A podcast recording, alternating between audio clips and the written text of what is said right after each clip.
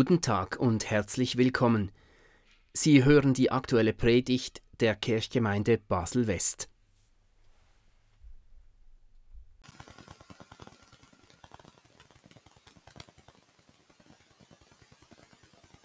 Heute ist eine ganze Kaskade an großen Worten und wie eine Welle überspült ein dieser Text beinahe. Von Hoffnung und Glaube ist da die Rede, von Gehorsam und von Begierden, von Heiligkeit, vom Beten und vom Tun, von Ehrfurcht, Gold, Silber und Blut, von Inhalt und Inhaltlosigkeit, von Schöpfung, Herrlichkeit und Ewigkeit. Und bei dieser Fülle ließe sich eine ganze Reihe von Predigten darüber halten. Die Hoffnung aber, die rahmt diesen Text. Von ihr ist am Anfang und am Ende die Rede und sie leuchtete für mich am stärksten heraus. Sie wuchs in der Vorbereitung mir wie so ein Keim geradezu entgegen, immer größer, immer grüner, immer kräftiger.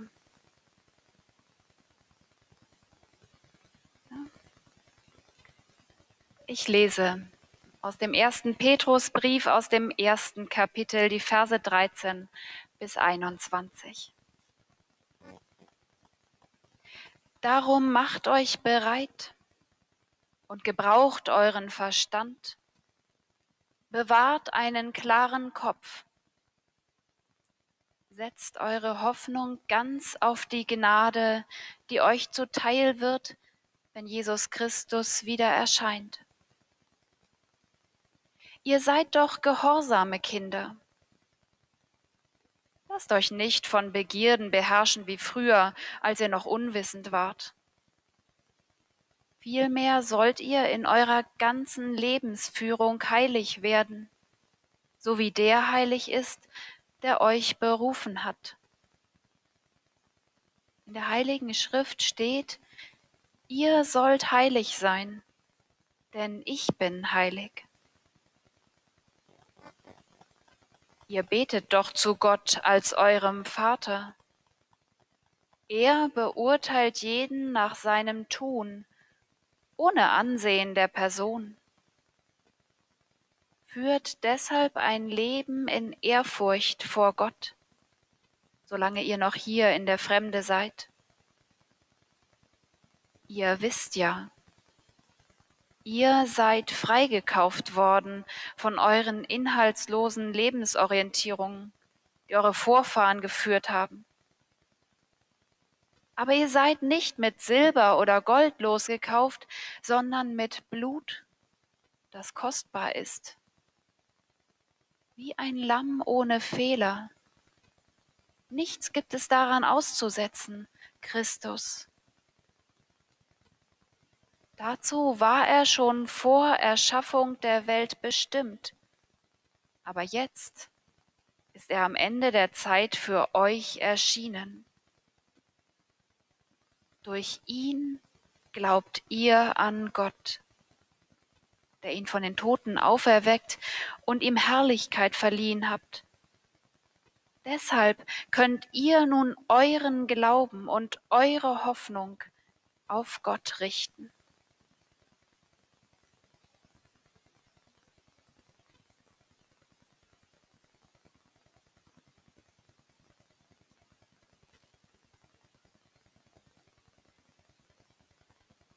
Nelson Mandela erstritt sich im Gefängnis das Recht, einen kleinen Garten anzulegen und zu bewirtschaften. Wenn man im Gefängnis überleben will, schreibt Mandela, muss man Wege finden, um sich im täglichen Leben Zufriedenheit zu verschaffen. Bald nach seiner Ankunft damals auf Robben Island bittet er die Behörden darum, im Gefängnishof einen Garten anlegen zu dürfen. Und lange Jahre dauert es, bis er die Genehmigung erhält. Er beginnt, einen schmalen Erdstreifen entlang der Mauer urbar zu machen. Und ich kann mir das eigentlich kaum vorstellen. Nach einem langen, harten Tag im Bergwerk gräbt er dann noch weiter in der Erde, gräbt den steinigen Boden um, damit Pflanzen wachsen können. Ein Garten war, schreibt er, eines der wenigen Dinge, die man bestimmen konnte. Einen Samen ausbringen, die Pflanze wachsen zu sehen, sie zu versorgen und dann zu ernten, ermöglichte eine einfache, aber anhaltende Zufriedenheit. Das Gefühl, der Hüter dieses kleinen Fleckchens Erde zu sein, vermittelt einen Geschmack von Freiheit.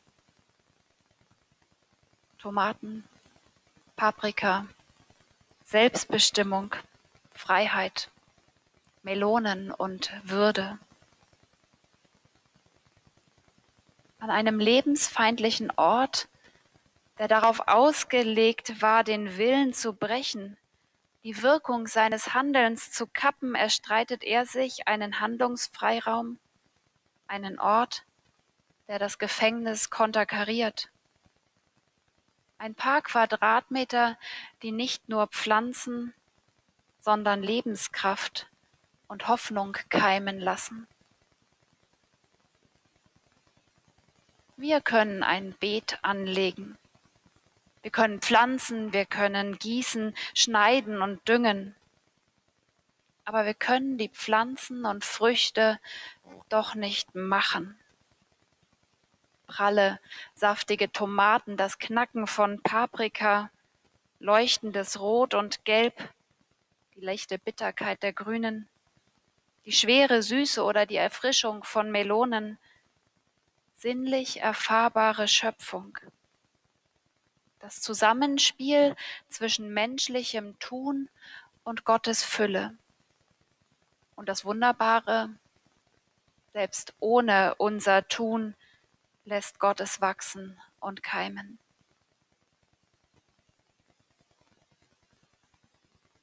Sie haben das Lied vielleicht eben schon gelesen. Im Gestein verloren Gottes Samenkorn, unser Herz gefangen in Gestrüpp und Dorn.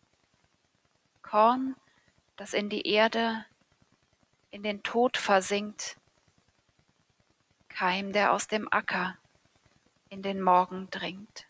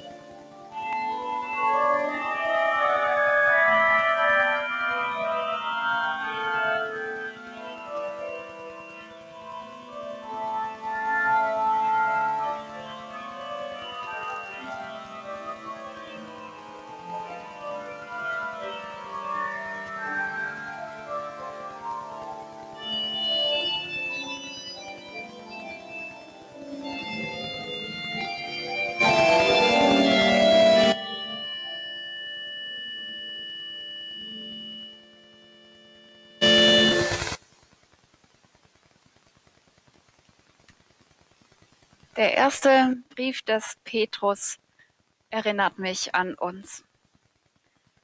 Es ist ja eigentlich immer schwer, die Situation der Menschen damals mit uns heute zu vergleichen. Einzelne Lebenssituationen mögen vergleichbar sein, aber eigentlich leben wir doch in einer ganz anderen Welt. Und diese Distanz steht natürlich auch zwischen uns und dem ersten Petrusbrief. Und trotzdem fühle ich mich diesem Brief irgendwie verbunden. Es gab sie, die Gemeinden der Christen und Christinnen damals, vermutlich so um das Jahr 90 nach Christus. Sie waren weder Staatskirche, das kam erst 300 Jahre später, noch waren sie eine verfolgte Minderheit, so wie das dann kurze Zeit später der Fall sein würde. Sie durften ihren Glauben leben, aber sie waren gleichzeitig auch angefochten. Einfach war das nicht. Die Repressionen waren noch nicht so schlimm, aber eben auch noch nicht die Zeit der Christenverfolgung. Kirche in Anfechtung. Kirche auf der Suche nach der eigenen Bedeutung. Kirche in der Frage, wie viel Praktizieren gut oder richtig oder nötig wäre. Kirche zwischen Öffentlichkeit und privatem Glauben. Wenn ich auf uns heute schaue, dann sehe ich da erstens einen Strategieprozess, den wir als Gemeinde gerade gehen. Und er zeigt uns die bittere Wirklichkeit von sinkenden Mitgliederzahlen, von einer Finanzsituation, die die bekannte Struktur eigentlich unmöglich macht. Und wir sind anders angefochten als die Menschen damals. Aber die Herausforderung nach dem Wie unserer Existenz als Christenmenschen und als Gemeinde als Ganzer, die stellt sich uns heute wieder. Und zweitens eher persönlich, die Corona-Zeit stellt mir die Frage, wie viel und wie wir eigentlich Gemeinde sein können, wenn wir so wie heute mit begrenzter Teilnehmerzahl und Anmeldelisten feiern. Wenn in den Gottesdiensten das innere Klingen beim Liedersingen nicht mehr ins Schwingen kommen darf und wir ganz kopf- und wortlastig das Abendmahl nur noch viel zu selten schmecken können. Und mir wird schmerzlich bewusst, wie ich all das vermisse und brauche eine Gemeinschaft, in der man sich ohne Ängste und Sorgen begegnen kann. Auch dieses Vibrieren im Körper beim gemeinsamen Singen, das so viel tiefer geht, als wenn ich alleine spreche. Oder eben die sinnliche Leiblichkeit des Abendmahls, wenn ich weder versuche, Gott rational zu beschreiben, noch mich vertrauensvoll und voller Hoffen in sein Versprechen fallen lasse, sondern eben wirklich im Schmecken mit meinem Schöpfer verbunden bin. Woher kommt uns Hoffnung, wenn all das fehlt und nur noch eingeschränkt möglich ist? Darum macht euch bereit, rät der erste Petrusbrief. Gebraucht euren Verstand. Bewahrt einen klaren Kopf und setzt eure Hoffnung ganz auf die Gnade, die euch zuteil wird.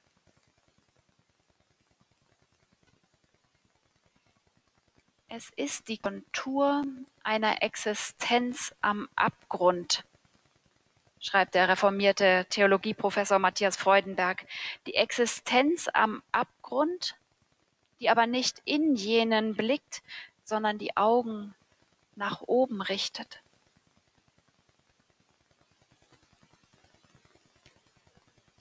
Gepflanzt habe ich bislang dort, wo ich mich wohlgefühlt habe, wo ich auch wirklich zu Hause sein wollte. Schöne Orte, die ich gerne noch schöner gestalten wollte.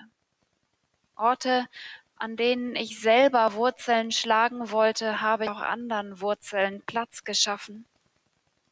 An allen anderen Orten habe ich mich eher mit Schnittblumen zufrieden gegeben. Vergängliches statt etwas Bindendes. Bloß nichts schaffen, was mich länger halten könnte als nötig. Mir ist das vorher nie so bewusst geworden. Kann ich Hoffnung nur dort keimen lassen, wenn ich selbst schon hoffnungsgesättigten Boden in mir spüre? Oder bitte ich Gott um einen Hoffnungskeim, gerade dann, wenn ich keine Hoffnung in mir trage? Mandela verbündet sich mit der steinigen, nackten Erde, um sich dort von Gott mit Hoffnung beschenken zu lassen, gerade dort, wo nichts war. Ich vermute, ich habe in meinem Leben bisher immer viel zu viel Wahlmöglichkeiten gehabt, zu viel Bequemlichkeit, um mich dann ausschließlich auf Gottes Hilfe verlassen zu müssen. Hoffnung also allem zum Trotz. Das ist vielleicht der Unterschied zwischen irdischer Hoffnung und einer Hoffnung, die auf Gott gerichtet ist. Eine Hoffnung, die von Gott gespeist wird. Setzt eure Hoffnung ganz auf die Gnade, die euch zuteil wird. Liebe lebt auf, die längst erstorben schien. Hinging die Nacht, der dritte Tag erschien, Liebe wächst wie Weizen und ihr Halm ist grün.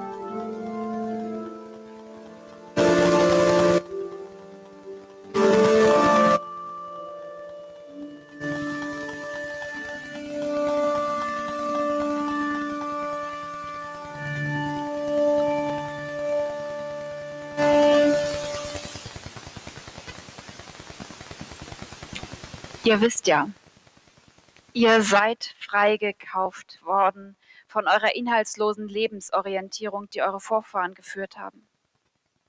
Aber ihr seid nicht mit Silber oder Gold losgekauft, sondern mit Blut, das kostbar ist. Wie ein Lamm ohne Fehler, nichts gibt es daran auszusetzen. Christus. An sich schrecke ich vor dieser martialischen Blutideologie immer etwas zurück und bemühe mich, das dann irgendwie anders zu formulieren. Aber vielleicht hat es in der Passionszeit doch auch noch mal einen anderen Platz. Unsere Lebensorientierung ist ja normalerweise an irdischem orientiert. Es dreht sich um Macht, um Besitz, um Gold und Silber, so Petrus. Doch erst wenn wir von Gott angenommen sind, erkennen wir, dass es hinter all dem noch einen tieferen Sinn gibt, der all das in den Schatten stellt. Christi Blut wird den Edelmetallen entgegengestellt. Und an dem Vergleich merken wir sofort, dass es sich um ganz unterschiedliche Ebenen hält, äh, handelt. So messbar das eine ist, so unfassbar ist das andere. Und so ist es auch mit der Lebensorientierung. Wonach streben wir in unserem hiesigen Leben? Ein gewisser Lebensstandard, vornehm ausgedrückt für Besitz und Reichtümer, ein gewisses Maß an Bildung, seien das Abschlüsse, beruflicher Erfolg, kulturelle Teilhabe. Vielleicht streben wir auch nach körperlicher Fitness. Und gegen all das ist ja auch erst einmal nichts einzuwenden. Mir gefällt am Petrusbrief, dass er das auch gar nicht verurteilt oder kleinredet, sondern er stellt lediglich fest, wenn wir erst erkannt haben, dass es im Kern nur um Gott geht, um Schöpfer, Sohn und Geist, dass es um Kern, um Vertrauen, um Glauben geht, um Trost und Hoffnung, dann spielt all das andere von ganz alleine nur noch eine nachgeordnete Rolle. Wofür brauchen wir denn Hoffnung? In Bezug auf was wünschen wir uns eine hoffnungsvollere Perspektive? Einiges habe ich vorhin schon angedeutet, ob es nun Corona ist oder ob das ein Streit mit einem lieben Menschen ist, ob das die Proteste in Spanien, in Russland, in Myanmar sind, ob das die Klimaerwärmung und unser persönlicher CO2-Fußabdruck sind, ob das die nächste Routineuntersuchung beim Arzt ist oder irgendein Termin nächste Woche. Ganz egal. All das steht in einem anderen Licht, wenn wir hinter diesen sichtbaren Lebensinhalten noch unsere unsichtbare Lebensorientierung sehen. Eine, die längst in uns angelegt ist. Eine, die auch längst schon in uns keimt und wächst. Dann schauen wir nämlich nicht in den Abgrund dessen, was alles schieflaufen könnte, sondern wir richten unseren Blick nach oben, auf das Wesentliche. Wir schöpfen eine Hoffnung, die uns wieder handlungsfähig macht, die uns wichtig von unwichtig unterscheiden lässt und die uns Kraft gibt, einen Garten anzulegen, selbst da, wo wir erstmal nur Steine sehen. Nelson Mandela sagt, wir sind bestimmt zu leuchten, wie Kinder es tun. Wir sind geboren, den Glanz Gottes, der in uns ist, sichtbar zu machen. Also lasst uns leuchten. Lasst uns Hoffnung geschenkt bekommen und die dann auch weitergeben. Lasst uns den Blick auf Gott richten, auf die Gnade, in die wir längst hineingestellt sind. Amen.